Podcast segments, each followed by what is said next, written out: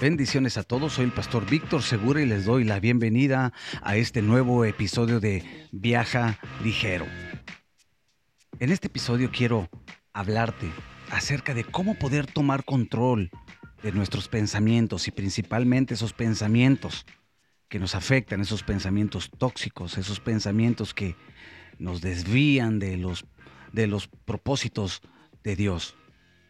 Sabes, muchos cristianos luchan con este problema, con este tema. Sobre todo, pues en este mundo en el cual estamos enfrentando. Sin embargo, es esencial aprender a tomar el control de nuestros pensamientos. Proverbios 4:23 dice, sobre toda cosa guardada, guarda tu corazón porque de él mana la vida. El corazón incluye la mente y todo lo que procede de ella. Alguien dijo que cada pecado que cometemos los, los, cometemos dos veces. Una vez en nuestro pensamiento y otra vez cuando actuamos sobre esos pensamientos. Sabes, es más fácil librar nuestras vidas del pecado si lo atacamos a este nivel fundamental de pensamiento en vez de esperar a que ese pensamiento se arraigue en nuestras vidas y así pueda afectar también nuestras acciones. También hay que poner en claro que hay una diferencia entre ser tentado, un pensamiento que entra en la mente, y pecar. Y ya el pecar te lleva a involucrarte meramente en una mala acción delante de Dios. Es importante entender que cuando un pensamiento entra en nuestra mente, lo, lo, examinamos basado en la palabra de Dios y determinamos si debemos continuar por ese camino o rechazar ese pensamiento y reemplazarlo por otro. Si ya hemos permitido que se forme un hábito en nuestros pensamientos, es más difícil cambiar el rumbo de nuestros pensamientos, tal como es difícil sacar, ¿verdad? Un auto de un profundo bache y ponerlo en una pista nueva. Y quiero hablarte de algunas sugerencias para que puedas tomar el dominio, el control de tus pensamientos y así poder rechazar los que no estén de acuerdo al propósito de Dios. Y lo primero que debemos de hacer es estar en la palabra de Dios para que cuando un pensamiento pecaminoso entre en nuestra mente, podamos reconocerlo por lo que es y saber qué rumbo tomar. ¿Sabes? Jesús en el desierto, Mateo capítulo 4, respondió a cada una de las tentaciones del enemigo con una escritura. Él aplicó la palabra de Dios. Él supo cómo responder él tenía la palabra en su mente, en vez de empezar por el camino, ¿verdad?, equivocado, él supo responder correctamente de acuerdo a la voluntad del Padre. Y eso es lo que tenemos que aprender, a tomar la palabra. De hecho, la Biblia dice que la palabra ahora está escrita en nuestra mente y en nuestro corazón. Así que es necesario estar en la palabra de Dios, estudiar la palabra de Dios. Segundo, vivir en dependencia del Espíritu Santo.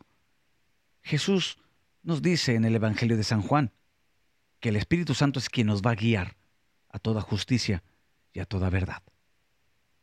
Principalmente, bueno, hay que buscarle a depender a través de una vida de oración. No basarnos en nuestras propias fuerzas porque sin duda vamos a fracasar. Tenemos que aprender a depender del Espíritu Santo. Tercero, no alimentar nuestras mentes con aquello que promueve los pensamientos pecaminosos. Esta es la idea de Proverbios 4:23. Debemos de guardar nuestros corazones, lo que permitimos en ellos y en lo que meditamos. Tenemos que tener mucho cuidado. Job, Job 31, el versículo 1 dice, hice pacto con mis ojos. ¿Cómo pues había yo de mirar a una virgen? Él hizo pacto internamente, de guardar su corazón. Romanos 13:14 dice, vestíos del Señor Jesucristo y no proveáis para los deseos de la carne.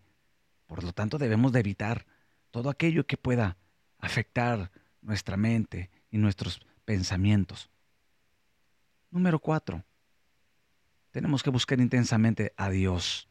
Tenemos que tener un corazón dispuesto para buscarle, para adorarle, para congregarnos y así poder ser fortalecidos, ser instruidos en la palabra de Dios. Número cinco, también es muy importante el compañerismo con otros cristianos.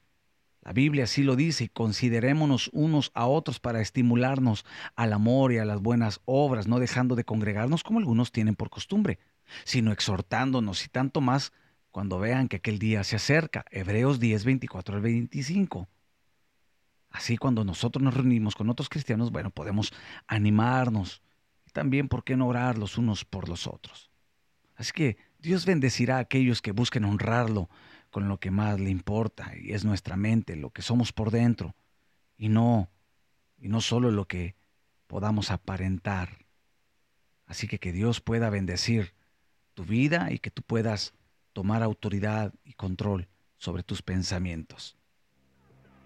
Gracias por acompañarme en este nuevo episodio y bueno, quiero invitarte a que puedas buscarnos en Spotify como Minutos que Transforman y La Cabina Podcast. Recuerda, suscríbete a nuestro canal de YouTube y dale like a nuestra página de Facebook, La Cabina Podcast.